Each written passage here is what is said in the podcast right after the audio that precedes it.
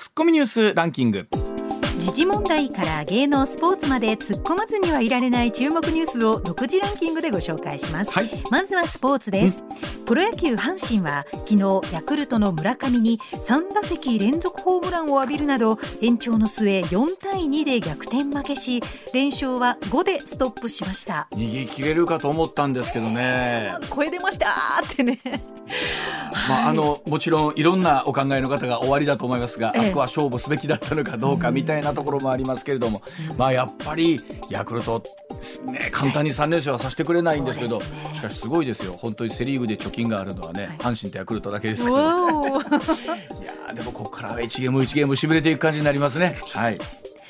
そして全国高校野球選手権の地方大会は昨日で全国の代表49校が出揃いました、あさって組み合わせ抽選会があり8月6日に開幕します。本当にこれが来ると日本の夏がやってきたっていう感じですよね、暑いのにみんなの汗が光っておりますね。ご苦労様でございます、はい、はい、それではニュースランキングです。まずは第5位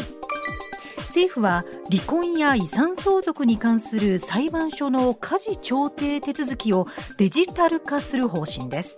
調停の申し立てから裁判官らによる聞き取り記録の閲覧までインターネットやオンライン会議で運用できるようになります、はい、2023年通常国会で関連法案の提出を目指します、まあ、僕もこの手続きもちろんやったことがないんですけれどもあの実際にはご夫婦でそれぞれ、え主張をね、え裁判官だったりとか調停員の方の前で申し出をするんですけれども、えその時にはもちろん一緒にやるってことはなくって、はい、席を別々にとかただもちろん顔を合わせる可能性もあると、でそうなった場合例えば DV で、えー、大変だったという方にとってみるとその空っていうことにもなりますので、えー、まあ、考えてみるとこういうオンラインでできていくわけですからね世の中ね。こういった特に民事の、ね、手続きに関して言うとと、ね、いうことだそうでございます。これで件数が増えたりするのかどうかとか。ねどうなっていくでしょうね。うん、続いて第4位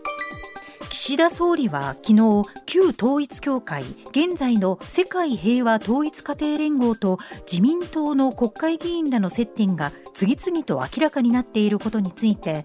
国民の関心も高いので丁寧な説明を行っていくことは大事だとの考えを示しました、まあ、実際これはあの岸田さんおっしゃる通りで、うん、やっぱりそれぞれ気になってるというかどうなってるんだとね、はい、思ってる方も多いと思いますので、えー、この辺りは政治家のご自身の口からどう説明されるのかのは大切なことだなと思いますよね。はい、はい、続いて第3位東京オリンピック・パラリンピック組織委員会の高橋治之元理事の会社が大会スポンサーの紳士服大手 AOKI ホールディングス側から多額の資金を受領した事件で AOKI 側から選手強化費の名目で元理事側におよそ2億3000万円が流れたことが分かりました。このうち1億5000万円前後は高橋元理事の手元に残ったとして東京地検特捜部が使い道を調べています、まあ、この2億3000万に関して言うと日本馬術連盟と日本セーリング連盟にそれぞれ数千万円レベルで寄付がいってるということなんですが、うん、えー、青木ホールディングス側は全額寄付をされるつもりだったということだそうですけどもこの辺りでの、ね、考え方も違ってるということで、うん、えー、書面での確認があったのかということも含めてなんですけどまだまだこれ分かんないことが多いですよね。はい、続いて第2位は。岸田総理は昨日新型コロナウイルスについて感染者が急増している第7波の収束後に感染症法上の扱いを現行の2類相当から引き下げる検討を進める考えを示しました。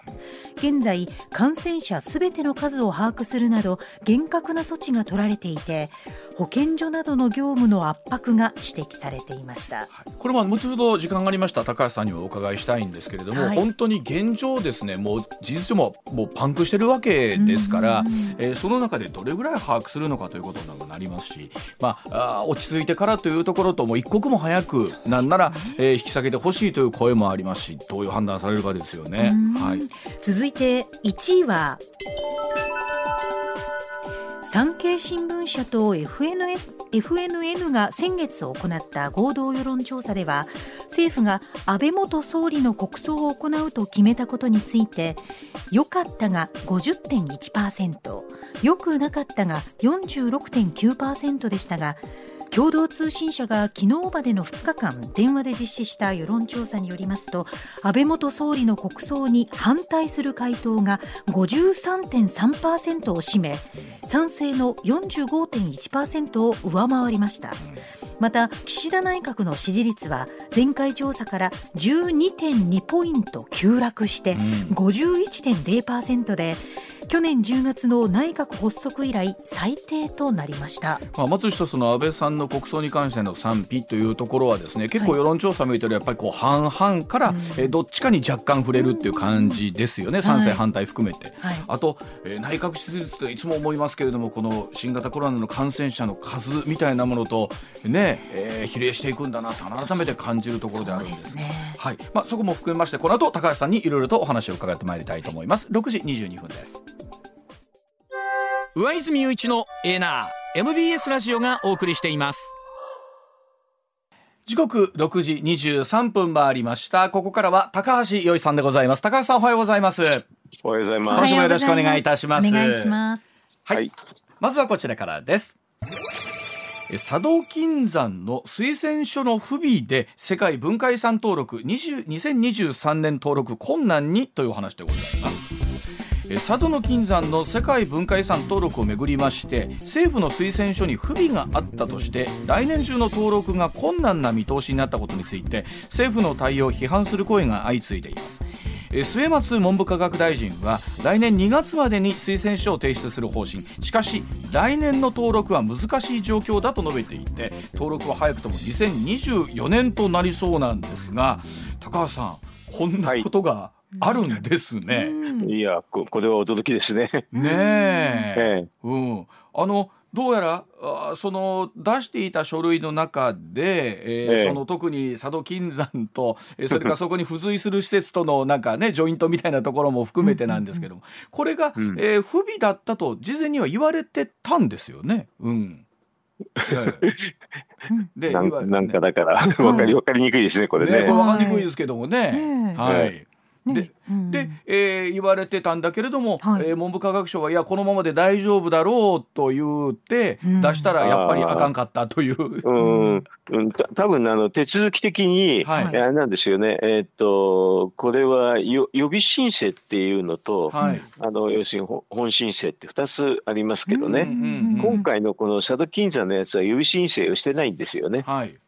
だからいきなりいきなりだから、だってそれでそれでミスったんじゃないですか？あそういうことなんですね。あそれはだからあれなんですよね。本当はあの昨年にやっておくべきだったんですけどね。それをやめちゃやらなかったんですよね。やらなくて、それで、あの、最後、なんか、いろんな人から、これ、なんていうか、申請しないのおかしいんじゃないかって言われて、結構あ淡くてやったところがありますよね。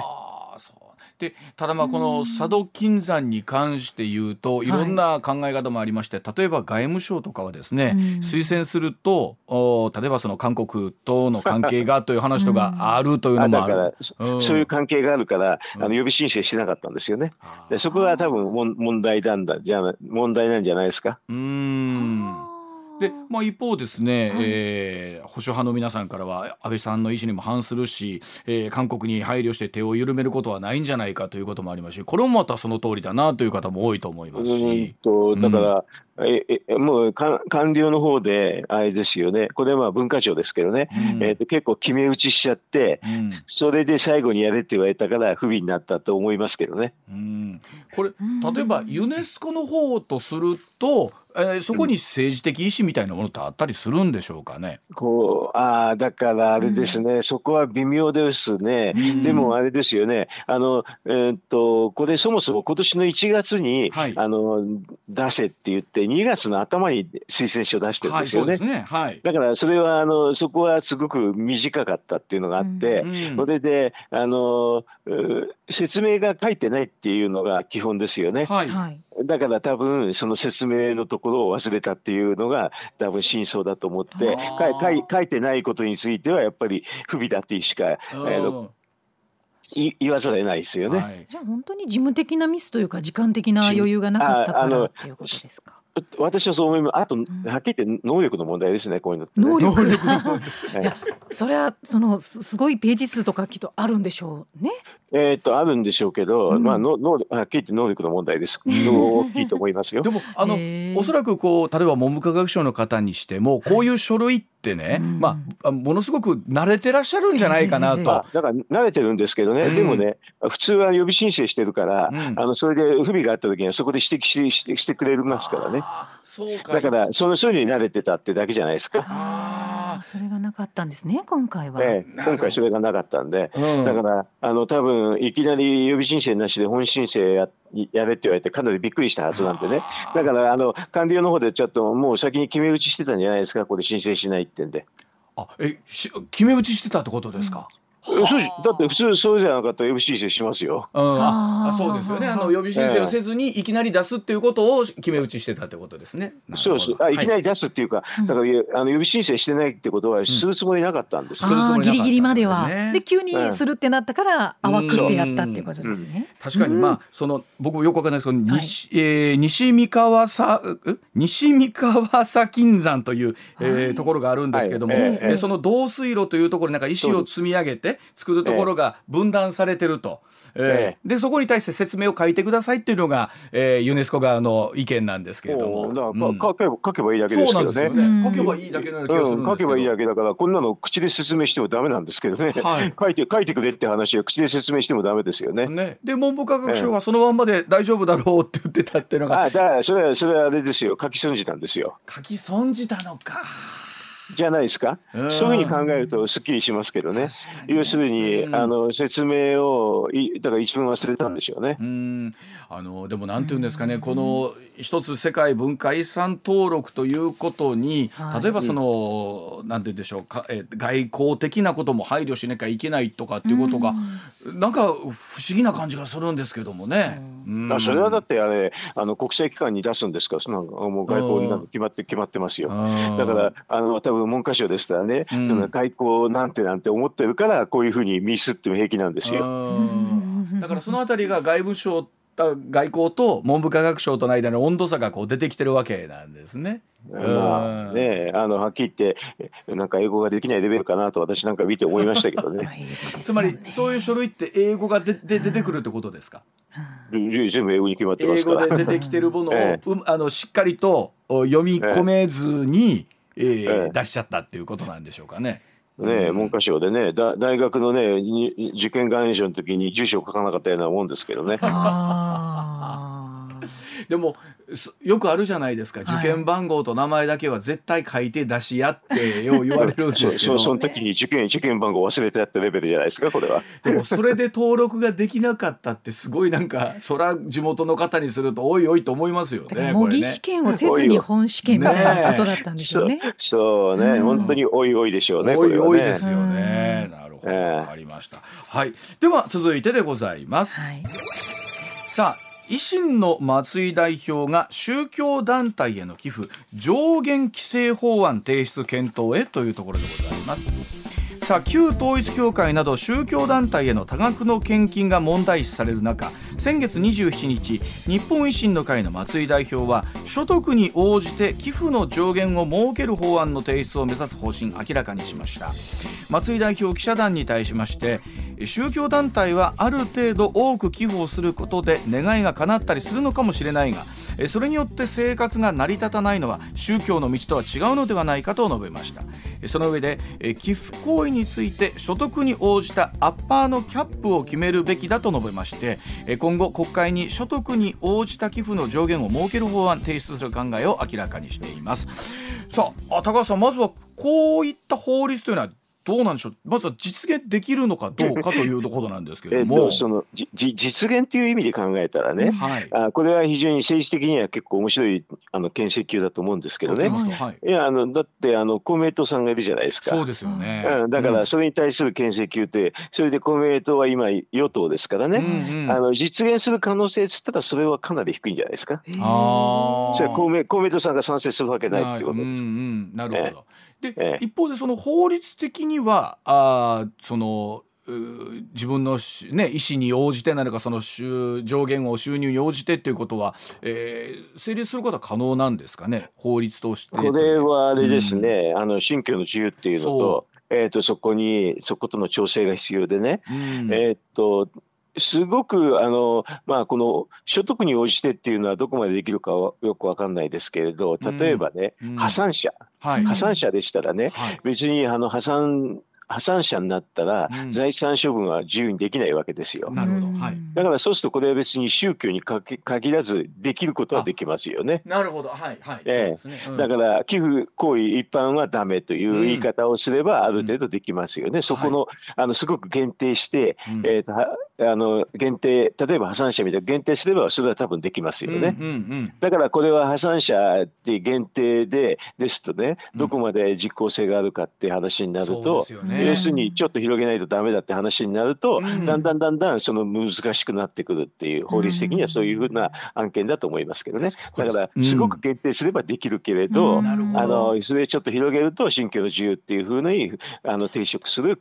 可能性が出てくるっていうそういうふうな案件だとよね。本当でしたら破産する前にその止めなきゃいけない、うん、そう。それね破産する前に止めるって話になるとまさしくね、はい、一般の話になるからそ,、こはだから信教の自由っていうのとまあ抵触するから、うん、そこの兼ね合いをどうするかって話に多分なりますよね。それこそ数字はじゃあいくらにするんだ、うん、何パーセントにするんだっていう根拠を作るのがすごく難しいですよね。まあ、そこは、うん、そこのあの法律的な技術上の問題は結構出てきますけどね。ねでもそれはでも人人間を限定すればね、あのできるのはできますから、あの全くゼロ回答ではないでしょうけどね。うん、例えばまずはその高橋さんおっしゃるように破産をした人みたいなところでまず法律を作るっていうことは可能だということですよね。そうですね。ねだからあのもう、あの本当にあのなんかお金をねあのどんどんどん寄付して大変になっちゃったら破産宣告すればいいんですからね。ね。それそっちの方で対応するって手はあると思うし、あのある一定のねあのなんか人だったら後見人つけるとかいう話になったらそこは財産処分できなくなりますからね、そういうふうなあのなんていうかなあの現実的な話を模索すれば、あの立法はできるかなっていう気はしますけどね。でも本当高さんおっしゃるようにその宗教の考え方ってねすごくもう本当人によってこう考え方が様々ですから、えー、したいっていう方もこれあの純粋な気持ちで、えー、いらっしゃるわけで、そうそう、ね、したいっていう人をね止めるっていうのはなかなか大変ですよね。でそこにあのそうでない人はいやお前は洗脳されてるだけだみたいな言い方をしようと思えばできるわけですし、うん。うん、あのでもこの宗教に関する話だと霊感商法って話があってね、うんはい、霊感商法。霊,、はい、霊感商法は実は普通の消費契約だっていうことで、長年かけてそういうふうなあの判例が積み重なってきて、まあ、今に至ってるわけですよね。はい、だから霊感商法はもうあのの宗教と関係なくて、単なる消費契約なんだっていう割り切りで、もうあのまああの消費契約ですからね霊感商法であの買ったものは実はもう取り消しができるんですよ。これあの法律が2018年の消費者契約改正法で行われてるんですよね。えー、そまあその2010 3年の時も、うん、あの法律は提案1個他のもしてて、はい、これはあれですよね。例えばあの、えーと、訴訟する時に、うん、えーと、本人しか普通はできないんですけどね、はい、あの本人がもう洗脳されてると絶対に訴訟できないからあのクラスアクションって別の人が訴訟するとかいうのもあの2013年に法案はできてるし。でその後に2018年17年にこの法案提出したんですけどね、うんうん、これはもうあのそもそも消費契約自体を取り消せるっていうものすごい強,、強力ですね。はい。だからでも昔はあの、えー、と商法なんていうかなこの霊感商法も宗教に関する話だってなかなかできなかったんですけどね。できなかったんですけどこうやってあの時を経つにつれてだんだんだんだんそういう強力な立法ができてきたっていう経緯もありますよね。実際今手元に消費者庁のあの資料があるんですけれども、はい、取り消しうる不当な勧誘行為、ということで霊感商法でつまり私は霊が見える、あなたには悪霊がついていると、このままじゃいかんと。でもこの時にこれを買えばと、ね、除霊できるぞっていう考え言い方で勧誘したものに関しては、えー、取り消しができるということなんですよね。えー、だからもう今、弁護士の人なんかはこれ結構簡単でね、うん、ああ、もう霊感商法ですねって認定したらすぐ取り消しのことをやるだけなんですよ。そうすると取り消しやれば別にその損することはないわけですよね。うんあのですからまあもちろん今被害者の会とか含めてありますけれどもそういったところっていうのは現実としてお金が返ってきてるってことなんですかね。そうですね。うん、えー、っとだから霊感商法の被害額はものすごく最近減ってますよ。だから逆に言うとそっちの被害額減ってるから寄付金の話が問題になってくるんでしょうけどね。あのついついね一緒こたにしちゃうんですけど、はい、霊感商法と寄付って全く違うものですもんね、うん、これ今思うとね。高さん今はね、うん、あのただ昔はあの要するに同じようにあの寄付寄付の一形態としてこの霊感商法はあったわけですけどね。これだからこれを寄付みたいなところまで果たして踏み込めるのかどうかってことです、ね、物のやり取りというかそれを買ったっていう証拠がないとダメなわけですよね。あだから今は消費契約だけ割り切って、うん、で消費契約で霊感商法は取り消せるって話になってるんで、はい、そういう意味ではある意味で寄付金の一つのあの手段を封じてるっていう点をというふうにも見れるんですけどね。でもまあ確かにこう、まあ、今回こういうことがあってまた、はい、あのクローズアップされることになったんですけれども、えー、これ高さんあのお身内でね例えばそういったところでこう多額の寄付があってなんなら財産全部、えー、寄付をしたっていう方とかっていうのは。これは高橋さんこうどどう考えていけばいいのかなと思いますよね。だから多分今の制度ですとね、うん、えーと、と後見人かなんかつけてね、うん、あのその行為が無効だっていう言い方をするんでしょうけどね。あ後見人をつける、えー、そうそうそうそうやってねあのだから正常なる判断ができないっていうことでやる、うん、そういうやり方はあると思うんですけどね。はいそういうのをちょっと簡単に制度的にやるって手はあると思いますけどね。ですよね。でもあのこれ本当におっしゃったように自分が洗脳されてるのかいやいや私は洗脳されてないと。いや本当にし心からそう思ってるんだみたいな。でもそういうのは裁判、うん、裁判所で判定すればいいんですよそういう時には。そういう時は裁判所がしっかりと。そう第三者を入れてね。あのだから裁判所も自分で判定できなかったら第三者的な人を入れてやるって手はありますよね。うん。まああの松井さんが今回、えー、あくまで検討ということなんですけど上限規制法というのは、はい、一ついろんなその意味ではさっきおっしゃった思惑があるということですか？政治的なことも含めて。まあそれはあるでしょうけどね、でも結構あのなんかもうあの霊感商法は被害が少なくなってるんで、あの寄付金の問題だっていうので、まああの社会的なニーズも捉えてるとは思いますけどね。ねあのただこの問題を本当おっしゃるように線引きをするところが難しいっていうところをね、ね、仮に立案する段階になったとしても高橋さん大変でしょうね結構ね。まあ、うん、そういうのは政治ですよね。要するに難しいところでギリギリのところでやるって話ですね簡単だったらあの政治の出番出番なんかないじゃないですか。むしろここをあの解決していくのが政治の役割だ。それはそうでしょう。なるほど。うん、はいわかりました。はい。では続いてのお話でございます。はいさあ安倍元総理の国葬が9月27日になったわけはというところでございます。え、国葬に向けまして先月の28日政府は関係府省庁の幹部で作る、え、葬儀実行幹事会の初会合を開きまして外国の要人を含めて多くの方の参列が見込まれることから警備体制の構築など万全の準備を進めていくことを確認しました、9月27日に東京の日本武道館で行われる安倍元総理の国葬が、えー、この9月27日に決まった理由そして国葬の場で3カ国同士のどのような弔問外交交が繰り広げられるのかということなんですが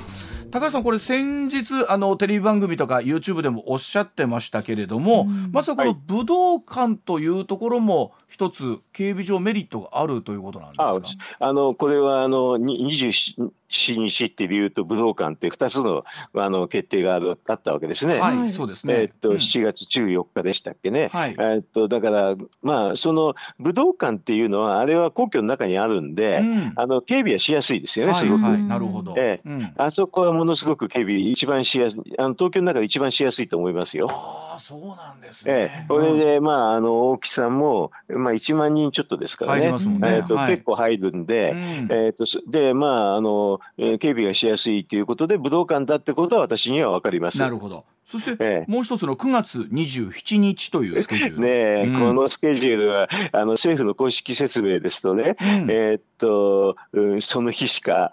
あの武道館はその日しか空いてなかったって説明なんですけどね。うんうんうん、でもあのこういうの芸能やってる人だったらすぐ分かりますけれど、うん、2か月半先の話だからそんなに明確に決まってないですよね。うん、これで、うん、武道武道館のスケジュールなんてあの調べればすぐ分かるんですよね。ますよね。ええ。あの基本はですね武道に関する話だから土日しかな、はい、やって土日は結構埋まってるのは間違いないんですけどね。それ以外はですねそんなそんなに埋まってないですよね。うんうんじゃどうして、どうしてっていう話になると、えっ、と9月の20日に、うん、で29日9月の29日っていうのが、うん、あの日中あの国交回復50周年、はい、50周年、うん、ええ。だから50周年記念に合わせて、うん、あのというのがまあ私なんかそう思いますよね。これは。でそこに合わせて例えば習近平さんが、えーまあ、やってくるのか。どうか。わからわからないですよわからないですけど、うん、それは、うん、あの習近平が来られない可能性もあると思いますけどね、うん、ただでも招待状出せるでしょ、うんうん、それで一応国賓のあのなんていうかなあの、えー、っと訪日っていうかね来日っていうのを一応要請することはできるでしょ、はいはい、だからその要請することができたりすることが多分ね大きいんだと思いますけどね。なるほどでそこに例えば非常に親交のあったあ台湾の蔡英文さんがあやってくるそれはだからあの外交的にはですね弔問外交ってやつなんで、うん、もうあのこれ、えー、っと多分武道館でこの葬儀やるのお金多分何億しかかかんないんですよね、はい、多分3億やそういう一説にはそうですね。2億から3億すごい少ないですよ、はい、それでねこんなに百何十カ国のね首脳を呼べるなんてのはもう絶対ほとんどチャンスがないですよね。195の外交関係のある国のほか台湾香港など4つの地域。で80の国際機関に、まあ、9月27日ですということをお伝えした。うん、もう伝え伝えてますけどね、はい、あのそれはあのそれ国費なんていうかなあの国葬だからそういうことができるわけでね、うん、そうするとこの、えー、っと外交的に何が起こるか分かり分からないですけどね、はい、いろいろなことをし仕掛けるチャンスであることは間違いないですよね。うん。まあ、いわゆるこういった各国の首脳が集まる場合っていうのはね、えー、その今度は日本とその相手国だけじゃなくって来た国同士でもまたいろんな外交があるということなんですよね。それは、あのただ単に葬儀だけにできくるっていうのは、うん、あの考えにくいですよね。ねそれがまあ弔問外交ってやつですけどね。うん、でもこれ考えたら習近平さんと蔡英文さんが同じ場所に立つなんてことになるとですよ。これ同じ場所に、ね、来ちゃったら立つんじゃないですか。そうするとね、あの映すショットによってはね2つ2人絶対並んで見えるあの角度ありますよね。そうどどっかの、どっかにありますよね。それはあのだからそれをわざと意図的にやってね間にね間にね岸田さんが入ってね、それで習近平さん蔡英文さんを並べるってことは可能ですよね国葬ですから。これでもどうなんですか？あの習近平さんの考え方とすると、はい、えー、蔡英文さんが来るのはほぼね、えー、来られるでしょうから。はいそれだったらやっぱりいけないよなみたいな話にはいけないならいけないでね、うん、あの外交的にはそれは面白いんですよね。あのやっぱり習近平さんから見たらね、うん、あれですよ、分が悪いですよね、あの、プーチンさんも来ないかもしれないし、うん、えーと、自由主義国の人ばっかりですよね。そうですよね、うん、だから分が悪いから来ないっていう判断はあると思いますよ。でも、まあ、一応そのあの日本からはあの、ね、国国賓来日っていうのをやってたお返しにはできますよね。はあやっぱりその国賓でお越しくだあの来日っていうことに対する重みっていうのは随分とやっぱ国際儀礼上は大きいわけなんですねこれに関しては、ね、あの大体あの国賓来日って予定がされてたのを、うん、あのなコロナの都合っての延期しただけですよね。うん。そうすると弾はどこどこにあるかっていうと延期した日本の方にあるんでしょうけどね。あそうですよね。結局あのタイミングでは来られなかったわけですもんね、えー、習近平さんは、ね、そうですね、うそうするとあれに対する落とし前は必ずつけなきゃいけないですよね。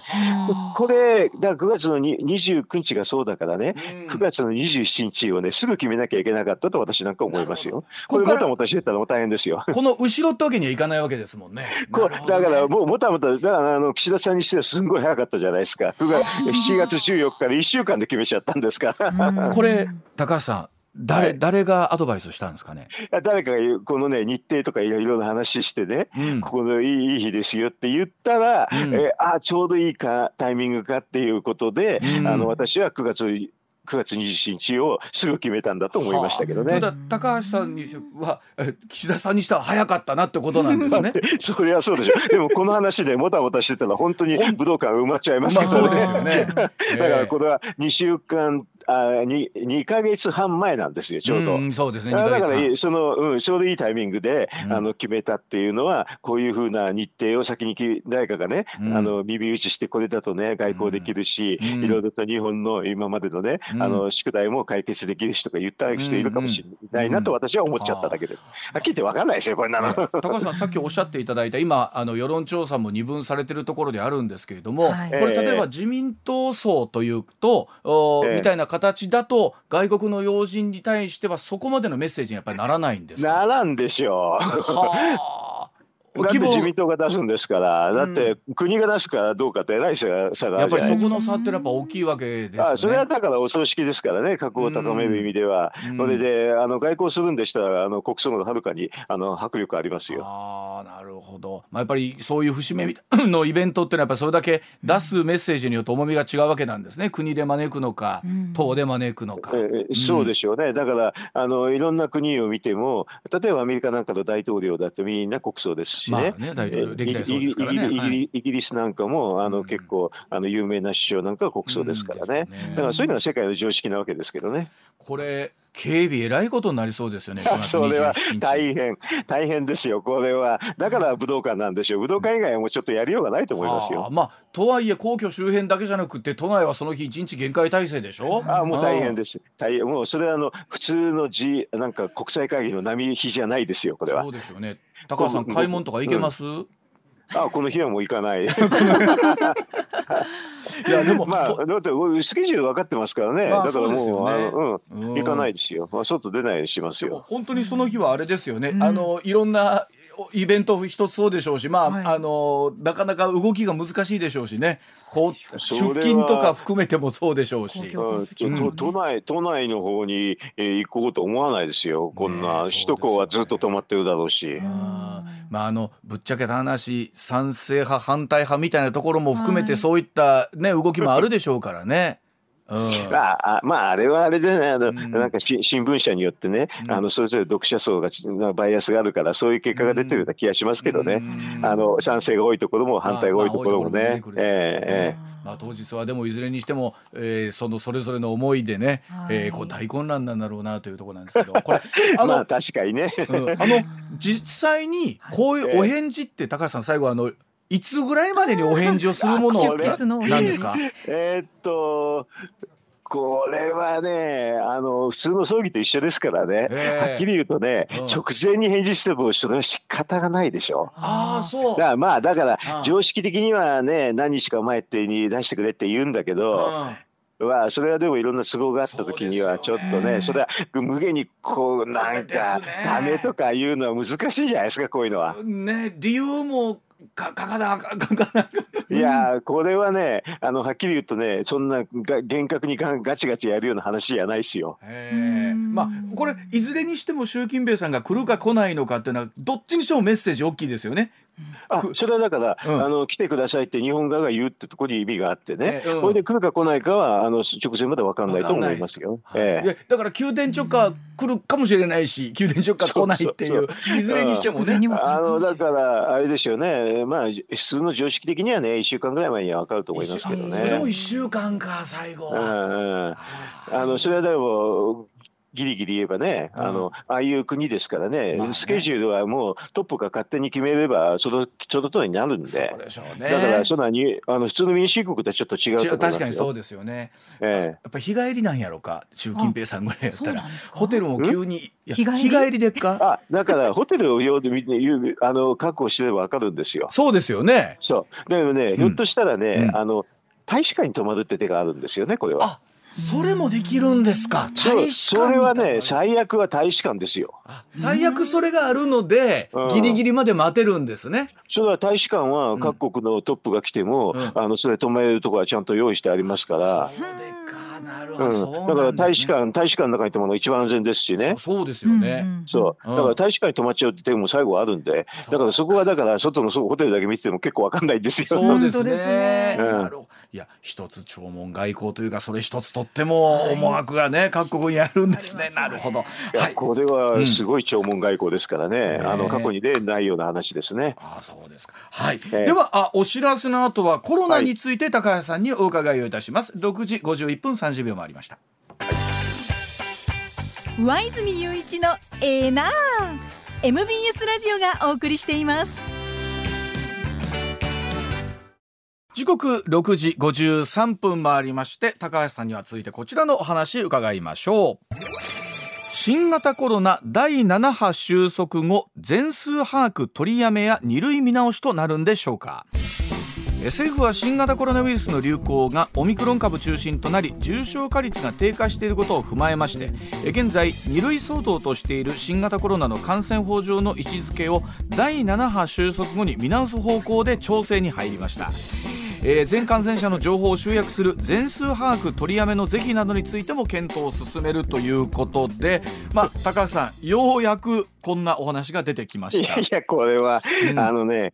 岸田健闘氏の新たな検討の仕方ですね。だって、だって、はい、あの、なんかが終わってから検討するっていうね、うねもうすごい手が出ましたね。検討ってすぐするんですけどね。いや、この、おわなんかが終わってから検討って手はね、さすがに検討士だなと思いましたよ。だって、第7波収束がいつか分かんないわけですよね、まずね。あのね、だ大体ね、この手の話ってブータがあって、うん、まあ多分あの8月のどっかでまあ常駐上旬中旬ぐらいではね、うん、ピークになって下がるんですけどね、はいはい、下がり方がゆっくりなんで、はい、あの今まで見てもピュッて上がってピュッて下がる時ゆっくりなんで、はい、俺収束なんてすげえ先じゃないですか。そうですよねで言ってる間に次8波が来るかもというふうな話まであるわけじゃないですか。それはそれはあの株が変わってね、うん、あの次に変わ変わるからあのまあ真面目に言えば来ますよそれはっきり言うね、うん、だから7波の収束後っていうのはいつをもってかっていうのがね。いやあのいやそもそもね何、かが終わってからやるっていうのはないでしょ。ね、これあの例えば全国知事会の鳥取県の平井知事もねもうもうこの7波の収束待たずにさすもう早速やってくれと。それはねあの保健所を持ってる人これは県じゃないですけどね、自治体が保健所を持ってて、うん、保健所がパンクしてるっていうのはもうはっきり分かってますよ。もううん、あのこれだから全数把握がもういやないですよ。もうでうんですね、できないし、できない、ね、やる必要がないです。で、あとあれでしょ、全数把握して濃厚接触者を、うん、あの管理するって、もうできできないですよ。もうそうですよね。こんだけ多くなると。そうですよね。だから本当にいつもお話ありますけども仕組みと現状が全くもって追いついてないわけですよね。ともお互いにもう整合性取れてないわけですもんね。だってあのだから管理しようと思って封じ込めようと思うから濃厚接触者って概念が出てくるんですけどね、はいはい、でもそもそもね普通の季節性インフルエンザで濃厚接触者なんて概念ないのは、別にもうそれ管理もできないし、うん、しょうでしょうがないでしょ。うでも唯一のところはね要はどのくらい重症者とか、はい、あの死者が出るかって死亡率、ね、重症化率の問題なんですけれど、うんうん、これ6波からねほとんどもうあのそんな大きな数字じゃないですよ。はいはい、7, は全くそうです。率で考えるとそうですよね。はい、えー、うん。まあ率で考える、まあ、率で考えちゃ、考えちゃれないんです。要するに人間で考えちゃダメなんですこういうのは。あの人数で考えちゃうとぜどうしても数が上がっちゃうんですけどもそれはねそういうこと言ったら季節性インフルエンザで、うん、あの致死率0.1弱ありますからね、うん、あの年間ものすごい数はなくなってんですよ。そうですよね。あの、ええ、実際あれだそうですねインフルエンザとかは定点観測みたいな形になってってるんですか？こう病院ごとにある程度地域ででだってそんなもん全部やったってインフルエンザなんて意味がないしても、だからおおよそおおよそ何万人という言い方になりますもんね。あの数当たり当たり前じゃないですか、うん、あの海外だってもうねこれほとんど統計取ってない国が多いですよ。あれだから海外から出てる数字とかっていうのはいや取ってないから取ってないからもあまりもうそれこと自体も。そんなもんは、うん、あのね死亡率が高ければね、うん、あのじと取るんですよ、うん、でもね死亡率も重症化率も低かったら取らないですよ。ね、あのなんかね最近話題になってるんですけどこの無料の PCR 検査を受けたら商品券がこう、もらえるんだみたいな、それはね、うん、だからあの PCR 検査を受けるために多額のね、助成金が出てるから、はい、その助成金の使い方の一個として、うん、その商品券になっちゃうわけですよね。はい。でもなんかあの本末がこう転倒しちゃいますよ今はねもう受けたくても受けられない人だってたくさんいらっしゃる状況の中だったりしますしね。受けたくても、ね、受ける必要ないと思いますけどねもうね。うん。だってあのほとんどかかってもあれですよ。あのかかった人私の周りねものすごく多いですけどね、はいはい、な何言われるかっていうとね、うん、あのか風邪薬飲んでうちにいてくださいって言われるだけですよ。としかもしょうがないわけですよね今の段階ではね。でも風邪薬飲んでうちにいてくださいってね風邪とどこが違うんですか？でそうなんですよ。ただあの家なんだっけその法律的な側面と追いついてないわけですよね。追いついてないと法律が二類相当という縛りなわけですからね。それはだからこんだけね致死率も低くて重症化率低いやつをね二類にしてて多額のお金を使ってやれば変なこと起きますよ。これあの逆にあくまでその7波収束まで待つっていうのはどういう理屈からなんですか？今下げると現場が混乱するってことなんですか？やってませんから混乱もしませんよね。宣言しないところにはどういうふうに？いやそれはあれでしょ？あのまあ検討士の岸田さんですからね、うん、すぐなんかやるの嫌だっていうことなんでしょ？やっぱりあれですかね？世論の中でもなんなんでこの状況の中でそんな下げるんだみたいな、まあ、必ずそういうマスコミはいますよね。それでなんかとんなあの統計取らなくなるって言って隠蔽かって言うでしょ？統計を取らないっていうと隠蔽かっていうでしょ？ああそうそういう考え方もあるわけなんで、ね、そんな他の国を見てくださいと。統計取ってない国も多いですよ。うんですよね。まあでも本当にね、世の中がそれで今本当機能しなくなってるところもたくさんあるじゃわけじゃないですか。会社含めてそうですし公共機関もそうですもんね。うん、うん。まああれですよね。でもね 報じたいでしょ？ね 過去最高それはね過去最高になりますよ。一旦7時のお知らせでございます。まあ過去最高と報じたいかというとあの数字が出たらまああの言わざるを得ないだからじゃあ数字を出さなきゃいいじゃないかっていう話になってくるわけですよね。うん、ああの数字を出さなくていいっていう意味はね、うん、あのそんなのとやってる仕事の暇がないっていうのが正しいんですよ。うん。すね、これ無理でしょうと、うん、こんなくそ忙しい時にね、これもその他にこの集計しろとかね、もう無理でしょっていうレベルになってるんですよ。まあ、おっしゃる通り集計する人がいらっしゃるわけですからね、その方たちの手間もってことですもんね。でその集計する人が濃厚接触者になっちゃったからってそういう話ばっかりなんですよ。そうですよねいやでも、ね、そしたら出てこれないでしょ？仕事場に。あの高さんおっしゃるようにこう現場っていうかね我々社会生活普通にやっててもそうで、はい、あの本当はもうめちゃくちゃ元気でのに、うん、えー、出てこられないとか、ね、規定として何日間も出ちゃいけないみたいなところが、はい、あのやっぱりそれは二類相当というところの縛りで含めてあるので、はい、みんな出たくても出られないってわけなんですよねこれ。あのか一回かかるとね、うん、10日間基本的にうちにいるんですよね。でうん、でもねね熱があるのってのはね。もうほとんど1日とか熱のな、ね、出ない人もたくさんいるんですよね。はいで濃厚接触者になるとこれちょっと短くなったけど、はい、何日間かいなきゃいけないんです。これこれね濃厚接触者にねなあの関係者がなった時穴埋めするの大変ですよね。そうです。あの、うん、うちの会社もそうですしよそのねあの会社とか含めて自治体もそうだと思いますし。もう濃厚接触者だけやめたらよろしいんじゃないですかね。ねで、うん、あのなんかもうちょっと柔軟になんないのかなと多くの現場の人が思ってるとこあると思うんですよ。はい、うんで、うん、実際疲れあの重症になった方とか大変な方っていうのはしっかりいつも言うようにね収容できる療養できる先がしっかり確保しないといけないと思いますし。えー、うん、ね、今だとね要するに何にもほとんどあの大したことない人が病院のあのリソースをみんな占めてるんですけど、ね、他の他のね病気とかそういうのもね支障が出てきてますよね。だってあの看護看護婦さんの人がね濃厚接触者になっちゃったらね、はい、もうその人できないわけでしょ？そううん、なんですよ。というお声はおそらく届いてるはずなんでしょうけれども、まあそれでもね、うん、やめないやめないんですよ。これだからけ終わってから検討なって言ってることですからね。うんだからもう今どうなんでしょうねなんか岸田さん自体ももうもうどうしていいかというか打つ手がないのかみたいな感じになってんですかね。まあ、こういう時にね政治判断すればいいのにね検討ですからね。そうですよね。まあ特にやっぱり。うん、おっしゃるように知事会とか現実としてこう実態を管理してらっしゃるところからすると たまたまじゃないですもんね。切実ですね。呆れま呆れますよね。本当にね。なるこれでもこのまんまでいくとねえー、しばらくはこの1か月ぐらいまだこんな状況がどうやら高橋さん続くってことでしょ？第7波の収束を待つとなる1か月で収束しますか？しませんよもうちょっとかかりますかこれだけ波が大きいかかりますよ。いやあのあのねあのピュッて上がって下がる時にはね速度がゆっくりなんですよ、はあ、ピュッと上がってピュッとは下がらない。ピュッて下がらない。だからピュッて上がった後ゆっくり下がるってパターンですからね。じゃあ何ヶ月ぐらいかかりそうそれですか、でそいやそういやその間にねまた新しいのができたらまた波ができますから。やれケンタロスだなんとかっていうやつがまた出てきてたりするわけですもうよね。感感染率が高いでしょ？感染率高いのはもうほとんどあれですかね。あの重症化になかなかならないんですけどね。うー。んまあ、ででそんなことを言ってる間にまた今度は季節性インフルエンザのケースがやってくるぞっていう話になりますもんね。年末来てね。